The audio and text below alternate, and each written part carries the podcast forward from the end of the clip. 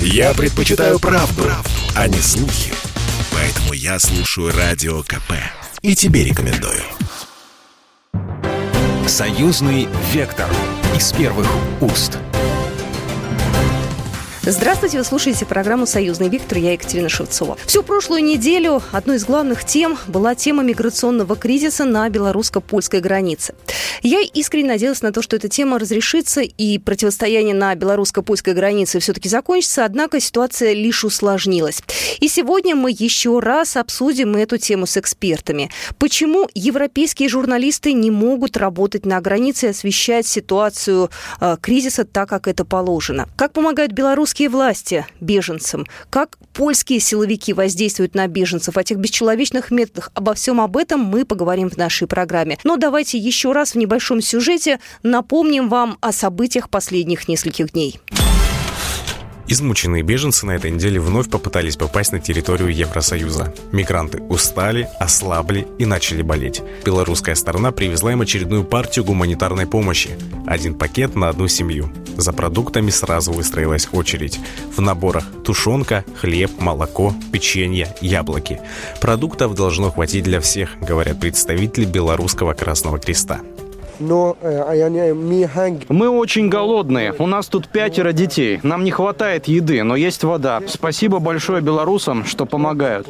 Александр Лукашенко поручил губернатору Гродненской области организовать ночлег для женщин и детей. Для приема и обогрева замерзших людей готовят логистический центр, который находится неподалеку. Но оставаться на территории Беларуси мигранты не хотят. Они на этой неделе попытались прорваться в Польшу. В ответ польские пограничники применили водометы, светошумовые гранаты и слезоточивый газ.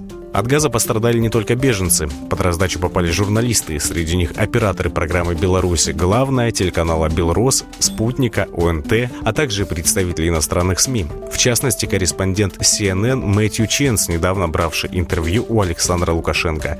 Всем им потребовалась помощь белорусских медиков. Миграционный кризис на белорусско-польской границе Александр Лукашенко в телефонном разговоре обсудил с Ангелой Меркель. Мы пришли к единому мнению, что эскалация никому не нужна, ни Европейскому Союзу, ни Беларуси. И допустить эскалации, как бы кому-то этого не хотелось, как я уже сказал, вплоть до горячего столкновения, мы не можем. На границе с той стороны около 20 тысяч вооруженных людей. Мы не развернули ни одного взвода, ни одной роты военных там, на границе. Такого приказа главнокомандующий вооруженными силами армии не отдавал. Лукашенко и Меркель договорились созвониться снова в ближайшее время. После этого белорусский лидер провел переговоры по телефону с Владимиром Путиным. Президенты обсудили не только ситуацию на белорусско-польской границе, еще и совместные действия по обороне границ союзного государства. У нас на связи Николай Маратович Межевич, главный научный сотрудник Института Европы Российской Академии Наук, президент Ассоциации прибалтийских исследований. Николай Маратович, здравствуйте. Ну вот у меня первый вопрос. Почему же поляки так упираются? Ну что ж они не пускают беженцев через свою территорию, ведь они же идут в Германию? В современных международных отношениях вопрос о смысле тех или иных действий уже не универсальный. Часто действия есть, а смысла нет. Но давайте мы попробуем все-таки найти м, объективный резон польской стороны вести себя так, а не иначе. А этот резон есть, и он вовсе не связан с беженцами, он вообще не связан с Белоруссией. Но проблема в чем.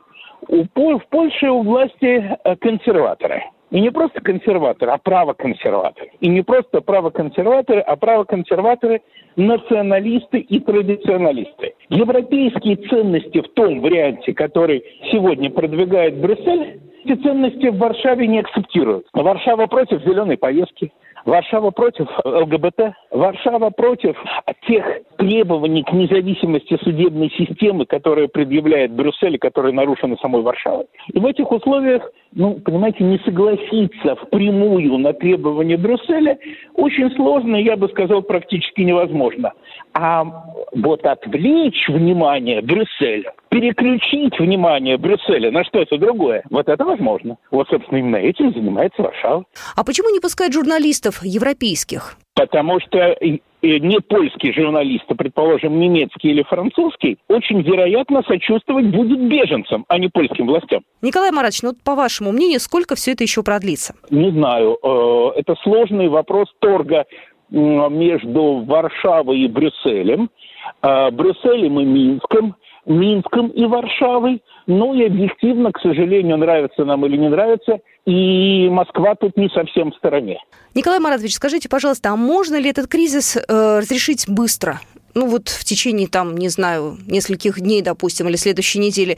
Или все-таки это затяжная история? А вот, вот этот вопрос, который задает себе Брюссель потому что 4 тысячи при общем количестве мигрантов в Европе – это вообще ни о чем. Тут нет э, смысла э, для разговора. А вот если за этими четырьмя придет 40, а вслед за 40 придет 400 тысяч, а вслед за 400 тысячами придет 4 миллиона, тут уже есть о чем задуматься. И плюс э, в известной степени плоды политики Меркель, которая открыла э, ворота Германии беженцам и переселенцам. Представитель езидской диаспоры Усо Шаро приехал на белорусско-польскую границу из Барнаула помочь, как говорится, своим. И вот он переводил то, что говорят э, беженцы, которые находятся на границе, откуда они, вот прямо сейчас.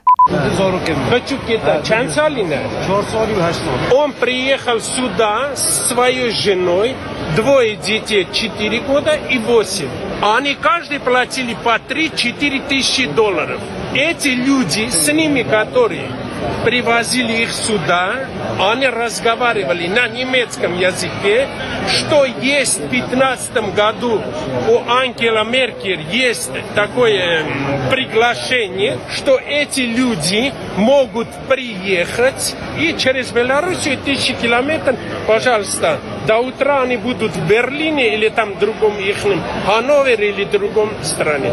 Николай Марович, скажите, пожалуйста, э, вы хоть что-то подобное видели в своей практике? Да, такие случаи были и были э, совсем недавно в Европе, э, в прошлом десятилетии, когда южными маршрутами и балканским маршрутом в Европу прорывались в буквальном смысле миллионы человек и прорвались. Спасибо большое, Николай Маратович. Еще раз хочу напомнить, Николай Межевич был только что у нас в эфире, главный научный сотрудник Института Европы Российской Академии Наук, президент Ассоциации прибалтийских исследований. Ну а на днях э, в пресс-центре Дома прессы в Минске прошли первые публичные слушания на тему «Общественное расследование преступлений против против беженцев на границе. Вадим Гигин, глава Белорусского общества знания. Налицо нарушение международных норм и Конвенции о правах беженцев, и Римского статута. Мы видим, как людей по национальному, расовому, религиозному принципу выталкивают с территории Европейского Союза. Кризис этот с польской и литовской стороны абсолютно рукотворный. Достаточно посмотреть на то, что происходит параллельно на южных, например, границах Европейского Союза, в Средиземноморье я, скажем, себе не могу представить такого, чтобы вот шла какая-то лодочка из Туниса, скажем, на Сицилию, ее бы поливали вот так э, из бронзбойтов, э, засыпали бы точивым газом, избивали бы людей, вышвыривали их за борт. Здесь все это можно. Есть видео подтверждение. Польские пограничники через забор убеждали беженцев прийти на пункт перехода. Они собрали их осознанно там. Предварительно были подогнаны водометы, и людей с применением спецсредств водометов э, демонстративно фактически подвергли вот этой экзекуции. Это была реакция, ну, политически мы можем предполагать, на звонок Меркель Лукашенко. Это была реакция на попытку регулирования данного кризиса. И это был акт устрашения в отношении беженцев с тем, чтобы они покинули эту границу, перестали создавать проблемы Крупнейшие медиа с Ближнего Востока подробно освещают миграционный кризис на польско-белорусской границе, но вот э, журналистов из Европы туда не пускают. В том числе и об этом и о работе журналистов в это непростое время рассказывал Андрей Кривошеев, председатель Белорусского союза журналистов. Мы начали отмечать абсолютно неадекватное отношение польских властей к собственным польским и международным журналистам еще более месяца назад – когда, напомню, э, два журналиста, представляющие крупные медиахолдинги Германии и Франции, были задержаны при подъезде к зоне так называемой чрезвычайной ситуации, которую вела Польша в пограничных районах, чтобы не допустить журналистов и правозащитников к границе, чтобы они не смогли объективно, точно и с места событий описать положение беженцев, э, описать, э, какие методы применяются для их насильственного выдворения с польской территории. После этого мы уже увидели нападение на э, польских журналистов и волонтеров, которых э, вот в этой зоне буквально отлавливали, проводили спецоперации по их задержанию. После этого, ну это, наверное, самый дикий и вопиющий случай, когда э, были использованы водометы и газ против наших коллег-журналистов. В ходе этой спецоперации мы внимательно в Белорусском союзе журналистов отсмотрели все кадры, которые предоставили нам белорусские и иностранные коллеги. Э, осмотрели эти кадры, на них видно, что рядом с работающими журналистами, которые берут интервью, э, нет агрессивно настроенных беженцев. И водометы, и э, вот эта неизвестная химическая жидкость, которыми атаковались журналисты, используются прицельно против наших коллег, корреспондентов, для того, чтобы причинить вред их здоровью, повредить камеру и не допустить фиксации журналистами Э, тех преступлений, которые совершались в этот день на польско-белорусской границе. Расскажи, что случилось? Водой какой-то залили, газом или чем. А что ты делал в это время? Щипи глаза снимал, вон камеру все залило тоже. Это, безусловно, нарушает все принятые по так называемому гуманитарному измерению, по свободе СМИ, э, свободе журналиста выполнять свои профессиональные обязанности, фиксировать происходящее – а также нарушает гражданские права аудитории тех крупнейших редакций, которые э, вчера и все эти дни присутствовали на границе. Андрей Кривошеев был только что в эфире, председатель Белорусского союза журналистов. Еще раз я напомню, э, в Минске в пресс-центре Дома прессы прошли первые публичные слушания на тему общественное расследование преступлений против беженцев на границе. Мы продолжим программу буквально через пару минут. Союзный вектор из первых уст. Союзный вектор из первых уст. Еще раз я всех приветствую. Вы слушаете программу «Союзный вектор», и сегодня мы обсуждаем миграционный кризис на белорусско-польской границе.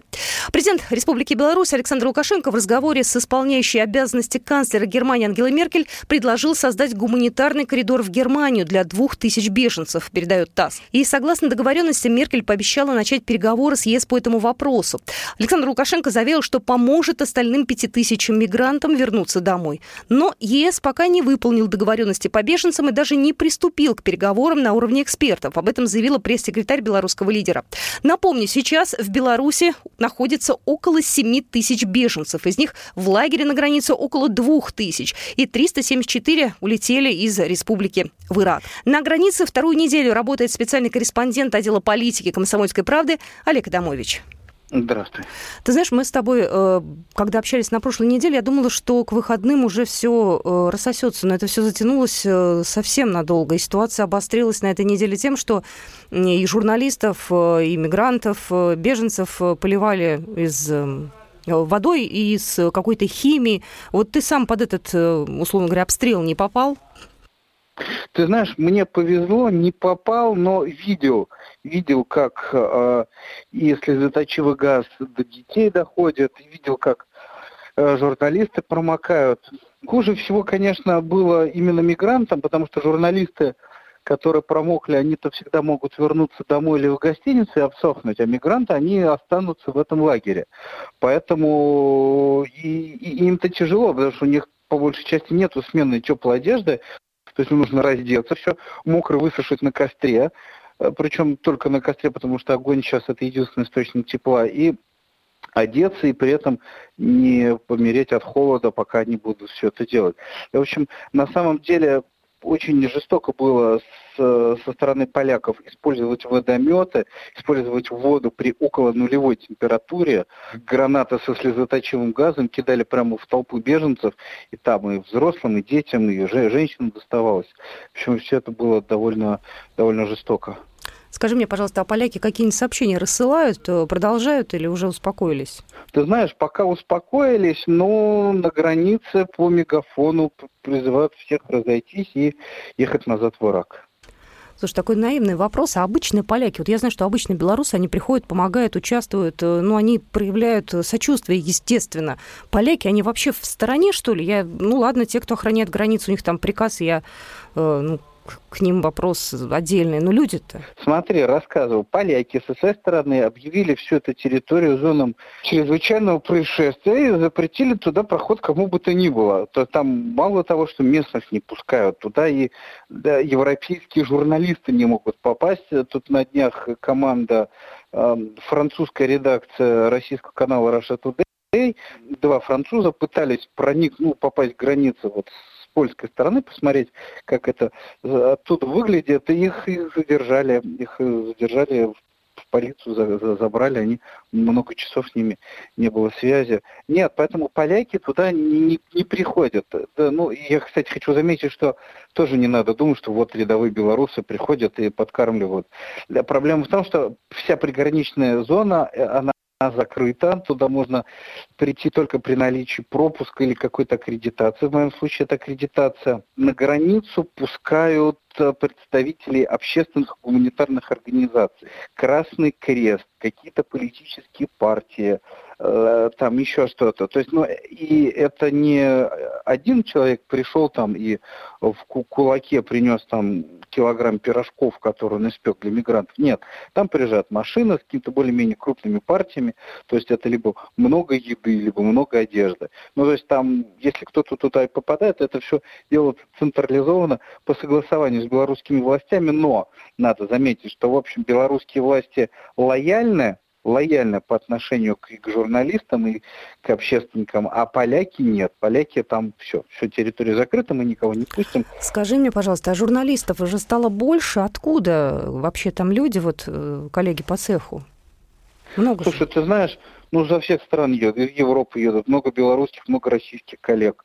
А сейчас э, проблема в том, что журналисты туда попадают по временным аккредитациям, который выдается максимум на две недели. Чтобы продлить аккредитацию, это нужно написать в МИД и ждать, когда они пришлют ответ. Они, как я подозреваю, сейчас сильно перегружены. Я просто почему это хорошо знаю, потому что у меня у самого аккредитация вот уже подходит к концу, а продлить-то мне ее пока не получается. А без аккредитации в лагерь мигрантов не пускают. Ты знаешь, я искренне надеюсь на то, что все-таки тебе не придется продлевать эту аккредитацию, и что все более-менее разрешится. Но, опять же, тут, в общем-то, весь мир уже, по-моему, прикован к этой истории, к этой ситуации. Жаль только, что нет ни американских журналистов, ни европейских с той стороны, с польской, и что никого не пускают. Спасибо тебе огромное. Э, мы от тебя ждем свежей информации. Только что у нас на связи был Олег Адамович, Иванович, специальный корреспондент отдела политики «Комсомольской правды». Спасибо. И мы продолжаем программу «Союзный вектор». У нас на связи специальный корреспондент «Комсомольской правды» Александр Кот. Саш, здравствуй. Да, здравствуйте. Ты знаешь, вот ты же был э, во многих горячих местах, и наверняка тема беженцев тебя тоже не обошла стороной. Скажи мне, пожалуйста, насколько та ситуация, которая сложилась сейчас на польско-белорусской границе, уникальна? Ты что-то подобное видел хоть раз?